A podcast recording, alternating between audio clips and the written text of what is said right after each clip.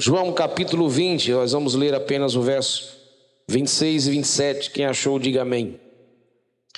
Passando oito dias, estavam outra vez ali reunidos os seus discípulos e Tomé com eles também. Estando as portas trancadas, veio Jesus, pôs-se no meio e disse-lhe: Pai, seja convosco. Logo disse Jesus a Tomé: Toma aqui o dedo vê as minhas mãos. Chega também a mão e põe-na no meu lado. Não seja incrédulo, mas crente. Pai, fala conosco mais uma vez, que possamos ser edificados e venhamos a crescer como a tua igreja. Que nesta noite o nosso coração, a nossa mente tenham um encontro impactante através das Escrituras e do teu Espírito Santo Fala o que desejas falar e não apenas o que queremos ouvir. É o que eu te peço no nome de Jesus. Amém. Então existem muitas coisas que nós praticamos e fazemos na fé e que às vezes não passa de mera hipocrisia religiosa. Eu falei para vocês algumas vezes aqui atrás, alguns cultos, alguns, algumas mensagens, que uma das coisas mais difíceis de de desfazer em um ser humano é arrancar dele a cultura que ele carrega.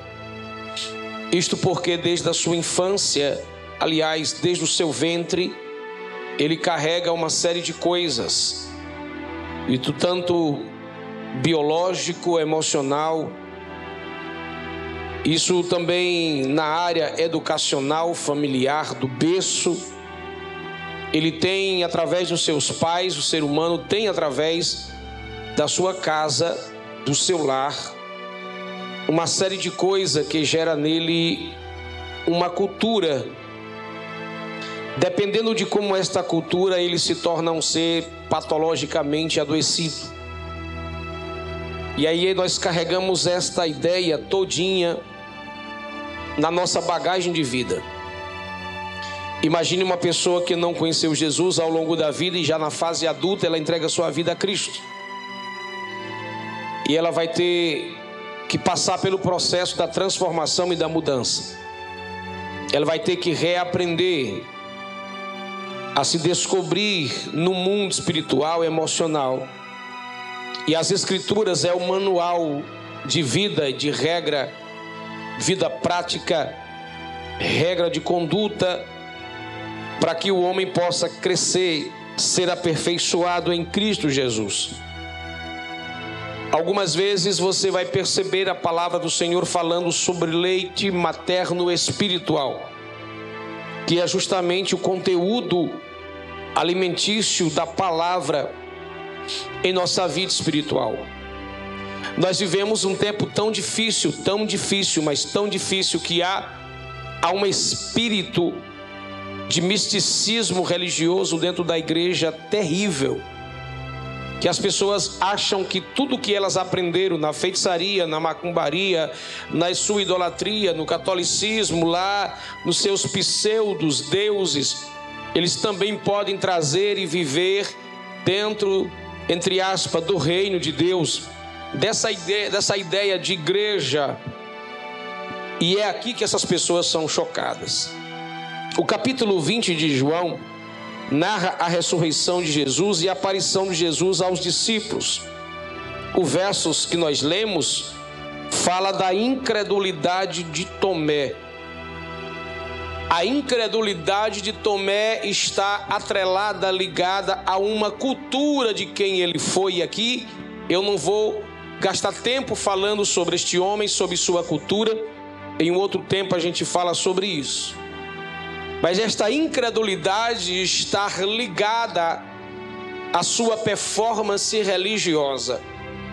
Às vezes eu brinco com vocês dizendo que a nossa geração ela é tão cheia de misticismo, cheia de tantas coisas erradas, que ela só acredita que no círculo de oração só funciona a oração se fizerem os círculos e pegar na mão.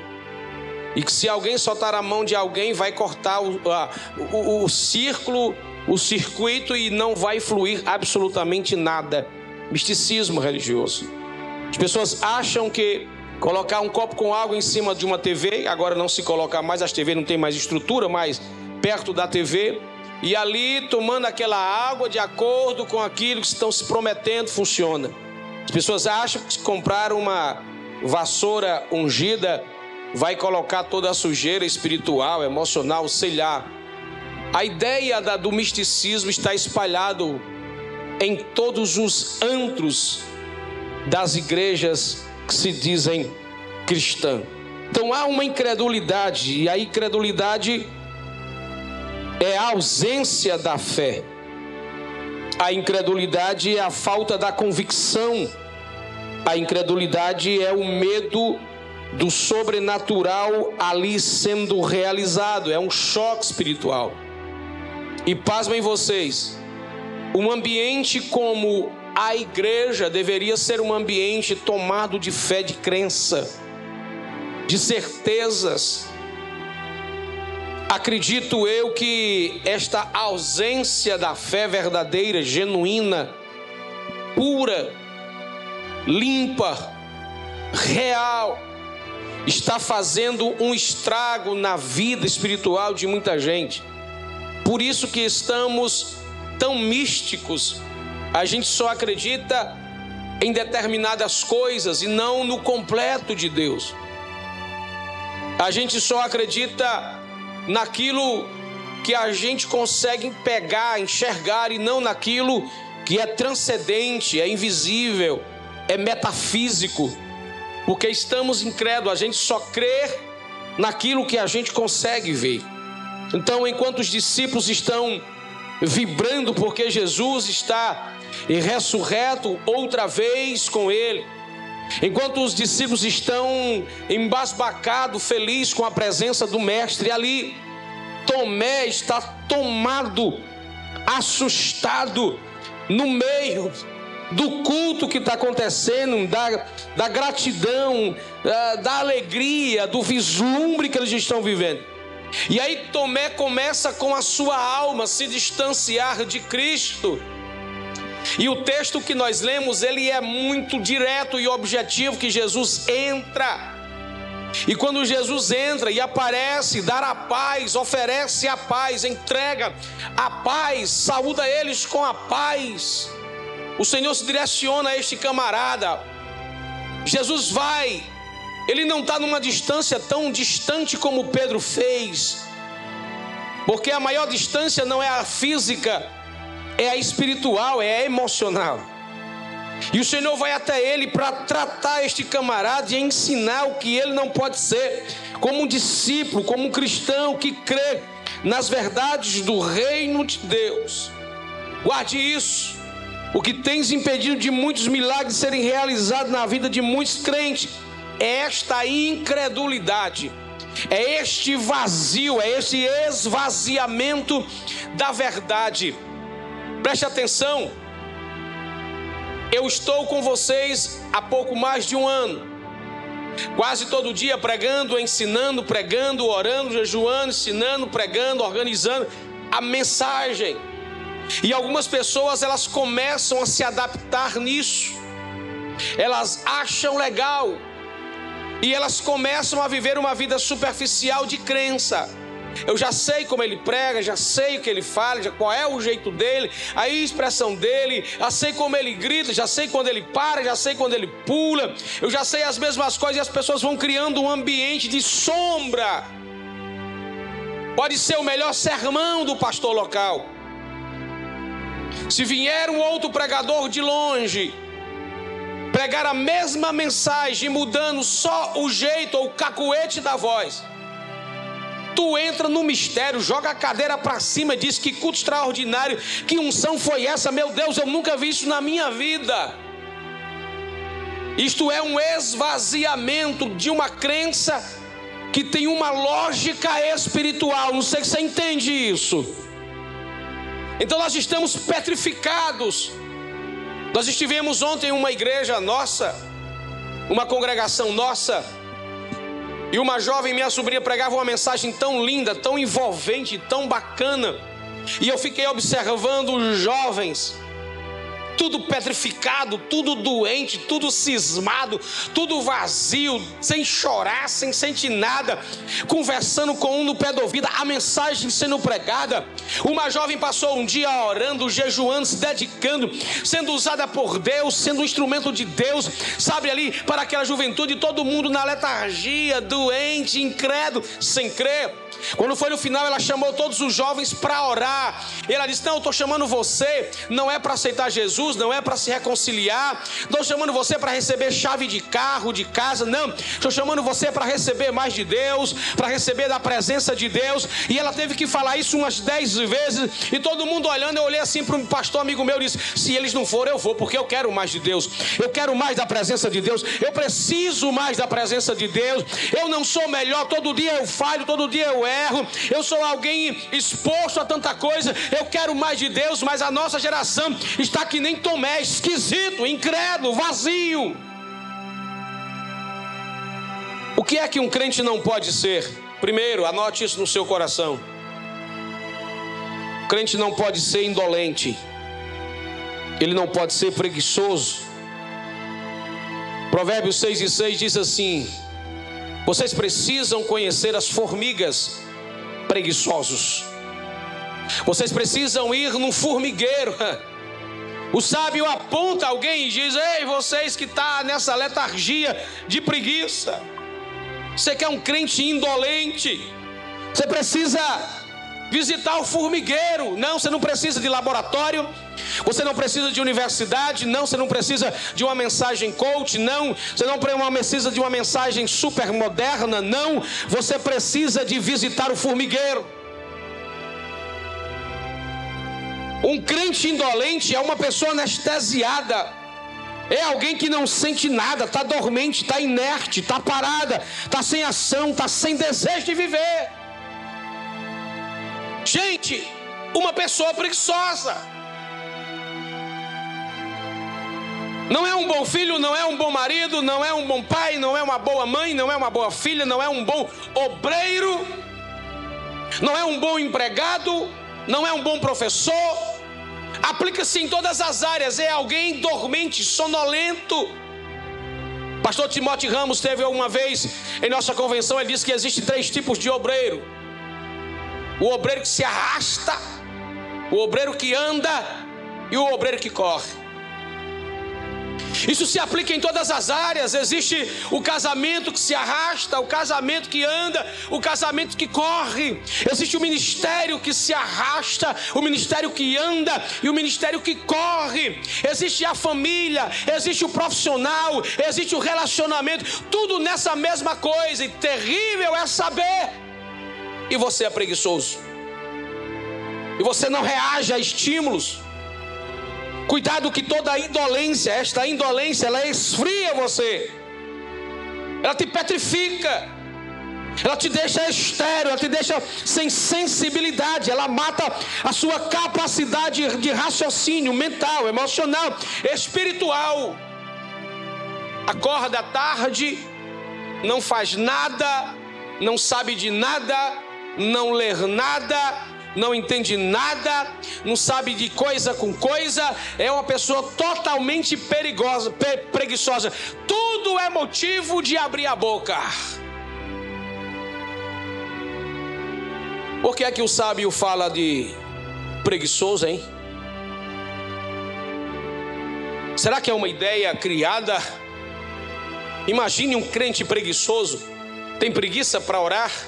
Preguiça para jejuar, preguiça para ler a palavra, preguiça para cantar, preguiça para tocar, preguiça para servir, preguiça para ler as escrituras, preguiça para tudo. Uma pessoa altamente preguiçosa, não, não, não. É igual aquele velhinho do Chaves, eu quero evitar a fadiga. Diga para alguém, por favor, deixa de preguiça. Me ajuda a pregar, me ajuda a pregar, vai isso, deixa de preguiça.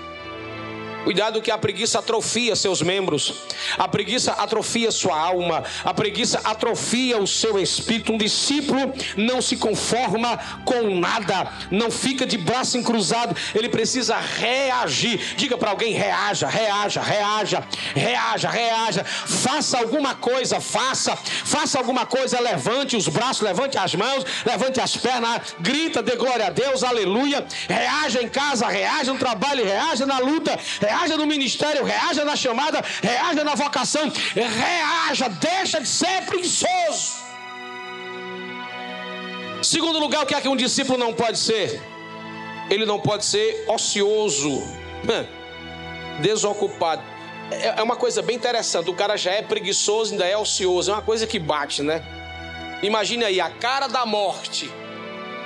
É, Conhece a história do cara que estava morrendo e aí tentaram fazer alguma coisa, o vizinho chegou para aquele cara, o rapaz está morrendo, está com fome, o que, é que a gente pode fazer? A gente não tem nada para fazer, a gente tem um cacho de banana, nós vamos dar para ele que ele não vai morrer não. Aí chegou lá e disse, meu filho, você está para a hora da morte, vamos ficar sendo no caixão, você vai morrer, nós trouxemos banana para você comer. Ele disse, está descascada?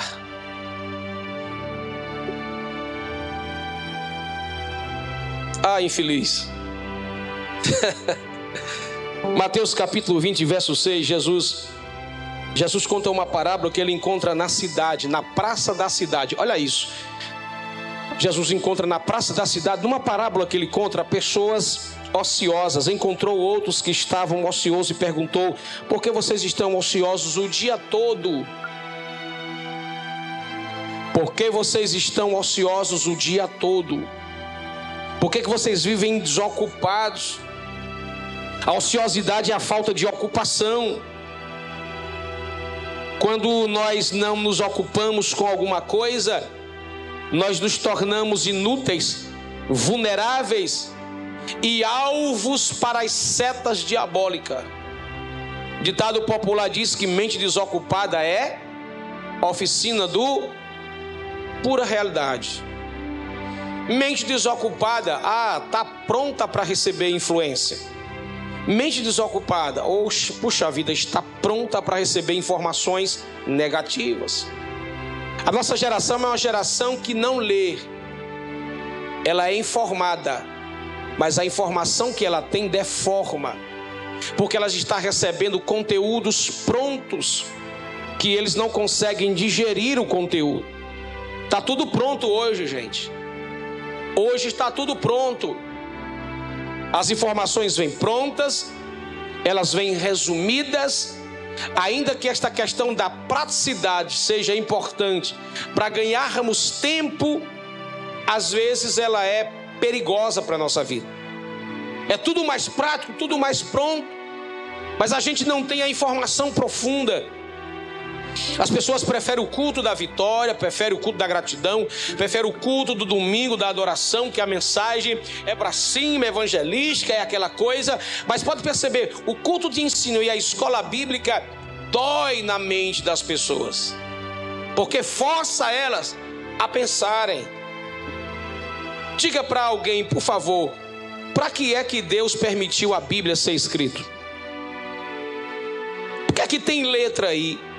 Porque tem página aí, porque tem capítulo, versículo, porque tem história, porque há tanta coisa para você ler. É para você encher a tua mente. Paulo diz aos Colossenses: pensai nas coisas que são de cima. Está falando de ensino do céu, de encharcar a mente com as coisas de Deus.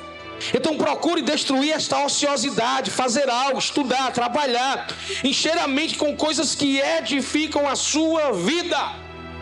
Pastor, eu estou com um tempo livre aqui, eu vou assistir um filme legal na Netflix. Nada contra isso, eu gosto de filme. Assisto alguns filmes, muito seletivo em alguns filmes. Mas o que tem de gente que passa o dia todo olhando para filmes. Aí chega no culto e diz: Eu quero vitória. Aí chega no culto, eu quero poder. Eu che no culto, eu quero a bênção. Chega no culto e diz: Deus, eu quero, eu quero, eu quero, eu quero. Como é que você quer? Se você gastou o tempo todinho enchendo a tua cachola com um monte de besteira.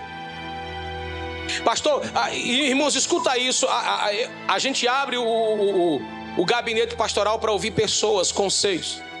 A mente das pessoas estão tomadas por aquilo que elas assistem, por aquilo que elas veem, por aquilo que elas estão vivendo.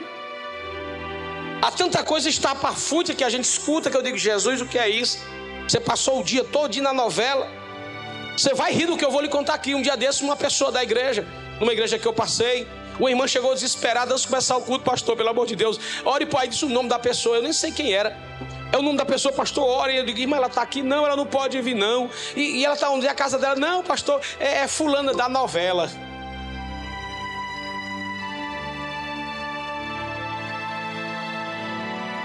Eu, como é, irmã? Não, é porque aquela personagem da novela está sendo perseguida, vão matar ela. É hoje o dia que vão matar ela.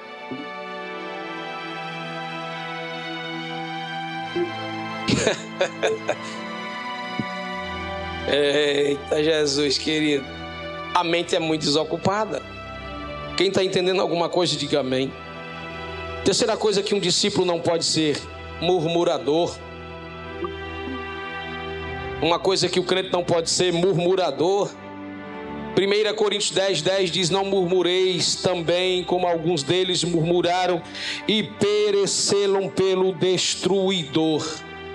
Murmurar é, é mais do que reclamar. Murmurar é, é você falar em voz baixa os reclames e os sussurros da raiva que está no teu coração por aquilo que ainda não chegou. É um desejo ansioso de algo ter chegado e você. E uma das, uma das expressões da palavra murmuração chama-se de atrasamento. Diga para alguém: quando você murmura, você se atrasa. Olha para mim, deixa eu ser sério com vocês. Quem murmura está dizendo que Deus é incompetente. Quem murmura está dizendo: Deus, tu não cuida de mim, tu não cuida da minha casa, o Senhor não cuida dos meus sonhos, o Senhor não cuida da minha fé, o Senhor não zela por mim, o Senhor não está nem aí para mim.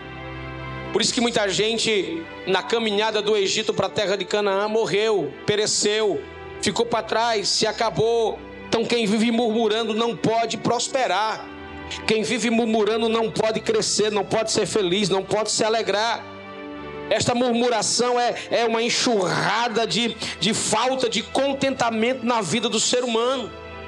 Uma pessoa totalmente descontente, uma pessoa mal-humorada, Aí vive reclamando, reclama de tudo. Já falei isso várias vezes. Então um discípulo não pode estar murmurando, reclamando, dando desculpa. Quando você vai murmurando, você vai percebendo que você não consegue sair do canto. Pode perceber que há áreas em sua vida que estão travadas. E se você parar para imaginar a maioria dessas coisas travadas, é porque você murmura nelas. Você precisa liberar uma palavra profética nesse ambiente e dizer: Deus, não interessa se só tem um restinho de azeite e de farinha. O mais importante é que ainda tem um restinho, ainda tem um restinho, ainda tem um restinho, ainda tem um restinho. Diga para duas pessoas: pode ter pouco, pode ter pouco, mas eu não vou reclamar, porque Deus vai multiplicar, Deus vai fazer crescer. Quantos creem nesta palavra? Diga glória ao nome de Jesus. Quarta coisa que um discípulo, que um crente não pode ser mentiroso. Efésios 4, 25. Deixai a mentira e falai a verdade uma para com o seu próximo. Deixe a mentira. Existem duas coisas que nos fazem parecer com o diabo. A primeira é o orgulho e a segunda é a mentira. Do mesmo jeito, são duas coisas que te fazem parecer com Cristo: a humildade e a verdade. Pergunta para alguém com quem você parece. Não responda. Fica calado. Não se adianta. Tem gente que mente por brincadeira e brinca mentindo. É uma via de mão dupla já brinca fazendo mentira. Não brinca com uma brincadeira saudável de verdade. Já mente E a mentira mais moderna hoje é essa. Eu não invento, mais aumento. Já viu essa expressão? É, eu não invento, eu aumento. Você está aumentando o quê? Uma mentira. Alguém disse que se uma mentira for falada dez vezes, ela se parece com uma verdade. É interessante nesse contexto que eu me lembro de uma história quando o Agostinho de Pona estava no mosteiro estudando. Ele estava na sacada da janela e ele estava lá em cima e alguns dos seus colegas monges estudando olhou e disse: Vamos pegar Agostinho, vamos fazer uma brincadeira com ele. Ei, Agostinho, olha aquela pedra voando, Agostinho. E todo mundo parou para olhar. E Agostinho, cadê? Cadê a pedra voando? E todo mundo olhou para ele, começou a zombar dele e rir dele. E disseram: Você acreditou que a pedra está voando, Agostinho? Zombando dele, ele disse: Eu prefiro acreditar que uma pedra voa do que um monge, do que um crente, do que um cristão, do que um discípulo mente. A gente mente por brincadeira e brinca mentindo. Isso é terrível para a nossa vida. Então, o discípulo não pode mentir, nem que dê sangue na canela, ele precisa ser verdadeiro. Até porque a Bíblia diz que os mentirosos não entrarão no. Diz aí para alguém: deixa a mentira. Olha o verbo, deixe a mentira. Quinta coisa que um discípulo não pode ser, ele não pode odiar seu irmão. O discípulo não pode odiar seu irmão. E aqui eu vou bem ser bem metódico com vocês. Você pode até não gostar da pessoa. Você pode até não gostar de mim. Você pode não ir com a minha cara. Você tem a sua maneira cultural de olhar. Até porque nós somos discriminadores por excelência. Como cristão, a gente precisa aprender a suportar Suportar é dar suporte, é colocar no ombro, é tentar fazer da melhor forma possível. Então a gente não pode odiar o nosso irmão. 1 João 4, 21. Dele temos este mandamento: que quem ama a Deus, quem ama a Deus, ama também o seu irmão. Ave Maria, meu padrinho, padecício, me ajude. Eu amo a Deus acima de tudo. Mas olha, eu tenho, eu tenho ódio daquela irmã. Essa sua religiosidade é religiosidade frajuta. Essa sua fé hipócrita, essa sua crença é mentirosa. Que quem ama a Deus, quem ama a Deus, quem ama a Deus, quem ama a Deus, pode até não gostar das características, pode até não engolir a pessoa. Isso é natural, gente. Isso é natural. Mas ódio, encharcar o seu coração com uma ação sentimental perversa de ódio. Pastor, se eu pudesse, eu matava. Você precisa se converter. Pastor, se eu pudesse, eu passava por cima quando eu, quando eu vejo, eu, eu jogava o carro por cima. Você quer ir para o inferno? Eu tenho ódio do meu pai, eu não perdoo ele. Pode deixar eu para você, você vai para o inferno. Pastor, eu, eu, carrego, sabe, uma, uma, sequência de coisas da minha vida por causa da minha mãe. Eu, eu tenho uns dores na minha alma, no meu corpo por causa dela. Você precisa liberar isso aí, hein? Você precisa buscar a Deus com mais intensidade e pedir para Deus te resgatar. O Espírito Santo te converter de verdade, te limpar, te purificar. Pedir para que o, o Espírito Santo gere em você o fruto dele em você. Você precisa liberar essas coisas tóxicas que estão na sua alma. Então, o ódio é um, é um sentimento diabólico que torna as pessoas doentes emocionalmente, fisicamente, espiritualmente. O ódio divide pessoas, insere guerras na alma dela, contenda, disputa, projeta a morte para o seu irmão, atrai demônios e mais elas para a sua vida. Libera isso. Geralmente, quem carrega ódio, rancor, ira no seu coração por causa de alguém já diz os teólogos e os psicólogos, os psicanalistas, que é alguém que está com um copo cheio de veneno, tomando, olhando para o outro, achando que o outro vai morrer. Há um sentimento de vingança na alma Gente, pelo amor de Deus, Jesus está perto de voltar. Nós estamos bem pertinho de sair dessa terra. Não é mais para a gente estar envolvido com sentimentos doentios, com coisa ruim, sabe? Guardando, carregando demônios na nossa vida, que nós estamos dobrados, caídos, carregando doença dentro de nós. É para a gente estar livre de sair. É para a gente estar em paz. É para a gente estar bem. Tem alguém entendendo? Diga glória a Deus. Para a gente terminar, existem quatro coisas que nós precisamos tirar de nós. Quantas coisas? Quatro coisas que nós precisamos tirar de nós. A primeira é incredulidade. A gente precisa deletar esse trem aí, jogar fora, fora. Não é jogar na lixeira, não, é jogar no limbo da memória, esquecer, tirar de dentro de você. Mateus 13, 58 a Bíblia diz que lá em Nazaré Jesus não fez muitas maravilhas e milagres por causa da incredulidade do povo. Vou repetir. Jesus não fez muitos milagres extraordinários em Nazaré por causa da incredulidade do povo. Lembra quando algumas vezes Jesus chegou na casa de Jairo? Jesus chegou na casa de algumas pessoas e disse assim: tira o povo, tira o povo. Fica só eu, vocês, a família, Pedro, Tiago e João. Algumas vezes isso acontece, esses relampejos de coisas. Jesus está nos ensinando algumas coisas, que é para que alguns milagres aconteçam na tua casa, tem um bocado de coisa que tem que sair de lá. Para que alguns milagres entrem na tua casa, algumas pessoas têm que sair de lá. Alguns objetos têm que sair de lá, alguns sentimentos têm que sair de lá, sabe? Algumas tendências, algumas filosofias, algumas ideias, algumas coisas que estão inseridas no teu carro têm que sair, senão o milagre não entra. Senão a vida não entra, senão o progresso não entra, senão a prosperidade não entra. A gente tem que acabar com isso, a gente precisa entender isso. O que tem impedido de vermos grandes maravilhas no nosso meio é a incredulidade de muitos.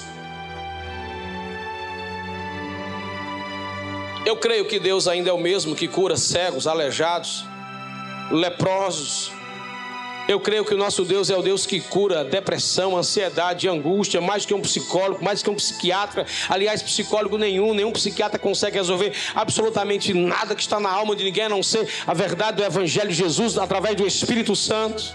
Eu creio que Deus ele cura o câncer. Eu creio num Deus que tira o caroço. Eu creio num Deus que, que faz a transformação da vida do ser humano por completo corpo, alma e espírito. Eu creio nisso. O culto de ontem, a menina chama todo mundo para vir para frente, não vai ninguém. Que geração incrédula é essa nossa.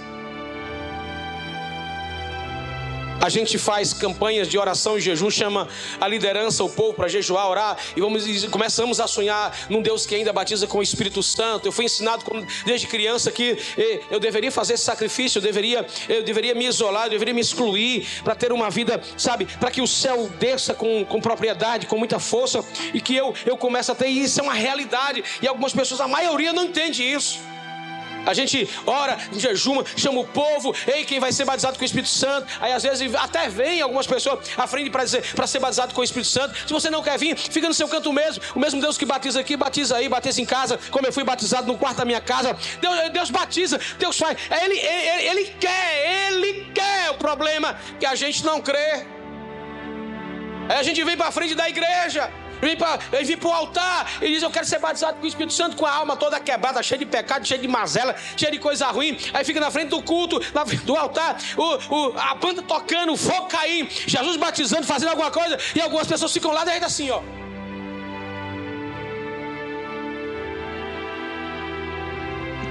Não abre nem a boca. Na hora da oração, feche os seus olhos. Entra num ambiente espiritual que o Espírito Santo vai fazer alguma coisa. Aí, aí, aí, a maioria fica assim, ó. Quero ver se vai acontecer alguma coisa. Eu quero ver, sabe aquele coração gelado, incrédulo, vazio, doente? É como que estivesse fazendo finger. Claro que isso funciona. Mas é como que estivesse ali torcendo o contrário. Quero ver se é. Eu quero ver se vai acontecer. Eu quero ver se alguma coisa se manifestar. Eu quero ver. Aí fica, gente, um bocado de gente olhando para um lado para outro, para um lado para outro, para um lado para outro, e o fogo, o fogo só no canto. A lenha verde velha jogada. Bando de gente incrédulo dentro da igreja. Por isso que a Bíblia diz uma coisa e é fantástica: os filhos das trevas são mais prudentes. Põe uma pedra na cabeça e sobe escada. Anda descalço em terra quente põe uma roupa e vai para todos os cantos, para os seus pseudos deuses, chora, rasga. É por isso que o, o, o cara que paga o clube, o cara que, que banca o time, o cara que, que tá lá, quando começa a canção do time, rasga, a mulher mancha sua maquiagem, sabe? Compra roupa mais cara, vai para cima, troca tapa, se for possível, mata no lugar de alguém, pelo, pelo, seu, pelo seu Deus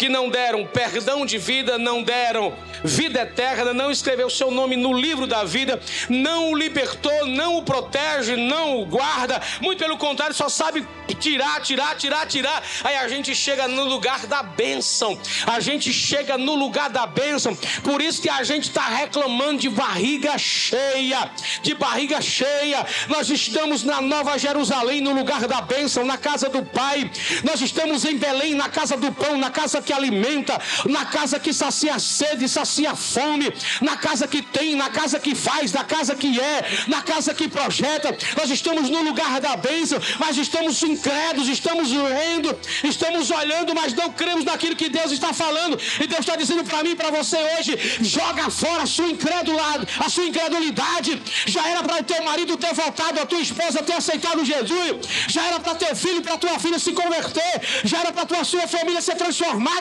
já era para milagres no teu trabalho, você já era para estar de patente, já era para estar ganhando melhor, já era para ter seu carro, sua casa, já era para ter uma vida resolvida. O problema é que você ainda é incrédulo.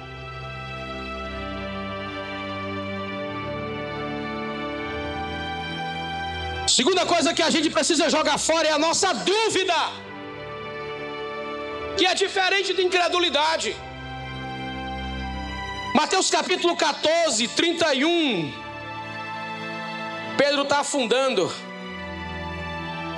Jesus vai lá e resgata ele e chama ele homem, porque duvidaste.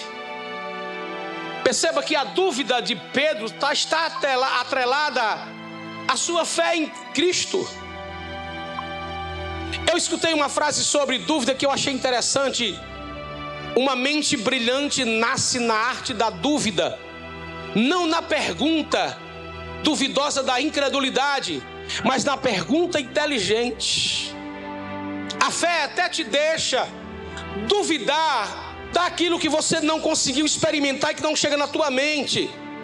Mas a fé não te permite que você mude o alvo para outro canto. Enquanto Pedro está andando sobre as águas, ele está olhando para Jesus, porque sobre a palavra de Jesus é que ele saiu do barco. Diz para alguém: você só anda fora do barco sob a palavra de Jesus. E se você está fora do barco sob a palavra de Jesus, você não pode mudar a sua visão para nenhum canto.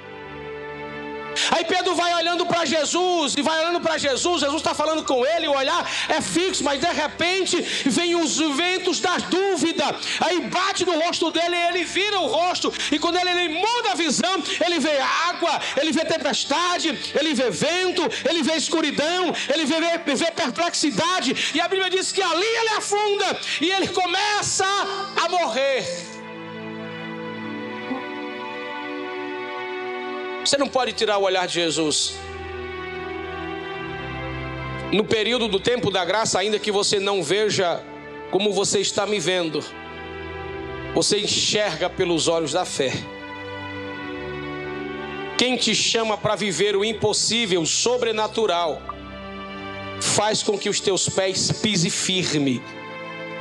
É, são projetos de vida que Deus tem para mim para você pessoais, ministeriais, familiar, profissional. São projetos que você olha e diz assim: Deus, os meus fantasmas, os meus medos me assombram, mas Jesus, é tu que está me dando esta oportunidade para me viver, viver e ver aquilo que ninguém consegue ver. Aí o Senhor diz: É, então é verdade, então manda que eu vá. Aí Jesus diz: Vem. Aí você pula, você salta, você pisa. E quando você pisa, você caminha além daquilo que que você consegue imaginar. O que você não pode deixar de fazer é duvidar. Você não pode duvidar do mestre. Você não pode achar que ele é um fantasma. Você precisa crer fielmente que ele é quem está sustentando os seus pés. Diga para alguém: é ele que está sustentando os seus pés. É ele que está sustentando sua casa. É ele que está sustentando sua família. É ele que está sustentando sua chamada. É ele que está sustentando sua vocação. É ele que está sustentando sua profissão. É ele que está sustentando o seu cargo na empresa. Vai se levantar gente, vai criticar, vai querer abater, vai querer te tirar. Mas Deus disse: não, meu filho, pode pisar. Pisa que eu garanto o estrado dos seus pés. Pisa que eu te dou caminho para você caminhar. Tem alguém aí dá um brado de glória? Aleluia. Terceira coisa que nós precisamos tirar de nós, está no mesmo contexto, é o medo das coisas espirituais. Medo das coisas espirituais. Nós estamos num, num trajeto de sete dias de jejum e oração o dia todo, ou até onde você aguentar. E nós avisamos que quando a gente entra no mundo espiritual para uma guerra, é mesmo que mexer no vespeiro de abelha. Eu disse para vocês terça-feira que desde o dia que Deus colocou em meu coração esse projeto lá em casa, algumas coisas queimaram, quebraram. O senhor está atribulado, né? Não sei se você tem fé para dizer para alguém, mas diga para alguém: Quanto mais o diabo toma de você, mais Deus acrescenta.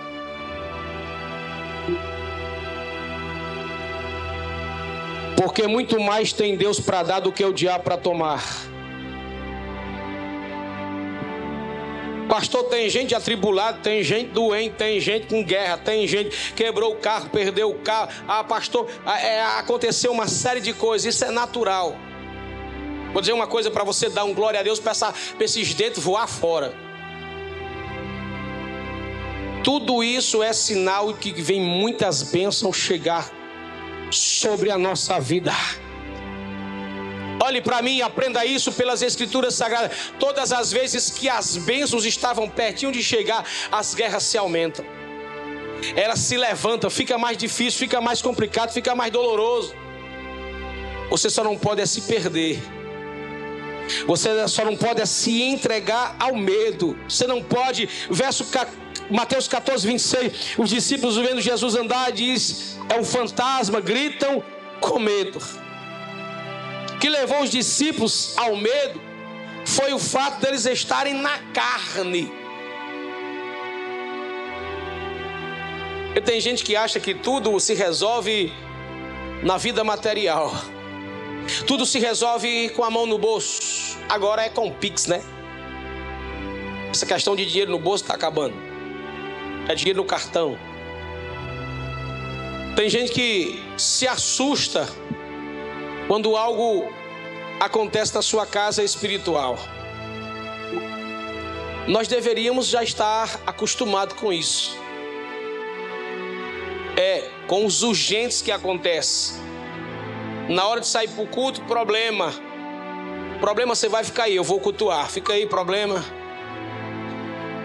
Pastor furou o pneu, dá teu jeito, cara. Claro que há casos e há casos. O menino adoece, está com dor de barriga, põe fralda, vai para o culto. Deus nos prova no meio das provas. Deus nos levanta no meio dos vendavais. É justamente nessa hora de guerra, de força, que a gente precisa verbalizar com ações e com palavra para o mundo espiritual caído, que quem está conosco é maior do que eles. O Deus que está conosco é o Deus que pode dar dez mil vezes mais. Aí a gente se entristece e diz: Não, eu não vou, sabe? Eu ficar em casa, eu vou me acuar, eu vou me entregar, eu vou respirar, eu vou deixar passar. Irmão, escuta, eu vou dizer uma coisa para você. A vida cristã, ela é cheia de guerra, é dando sangue na canela e a gente dando glória a Deus, é sangue na canela. A gente indo para guerra, é sangue na canela. É a gente enfrentando o mal, é sangue na canela. E a gente de pé, de pé, de pé, de pé, de pé. Lembra da igreja apostólica, a igreja primitiva? Jogaram Nazarena para os leões rasgar vivo. Quanto mais matava crente, mais Deus levantava crente lá fora. Joga no fogo, derrete no fogo, fica só cinza no fogo. Deus levantava 100 ali, 200 lá, 500 lá. E quanto mais apertava a igreja, mais matava a igreja, mais esfolava a igreja, mais Deus levantava. O inferno acendeu, foi para cima, foi para guerra. Os demônios ficaram furiosos. E vamos acabar com esses crentes, vamos acabar com esse culto, vamos acabar com essa família, vamos derrotar. Derrubavam aqui, Deus levantava mil ali para dizer para o diabo que nós estamos com Deus poderoso e que Ele está conosco nessa batalha. Só quem acredita nesta palavra, de pé e dá um pago de glória.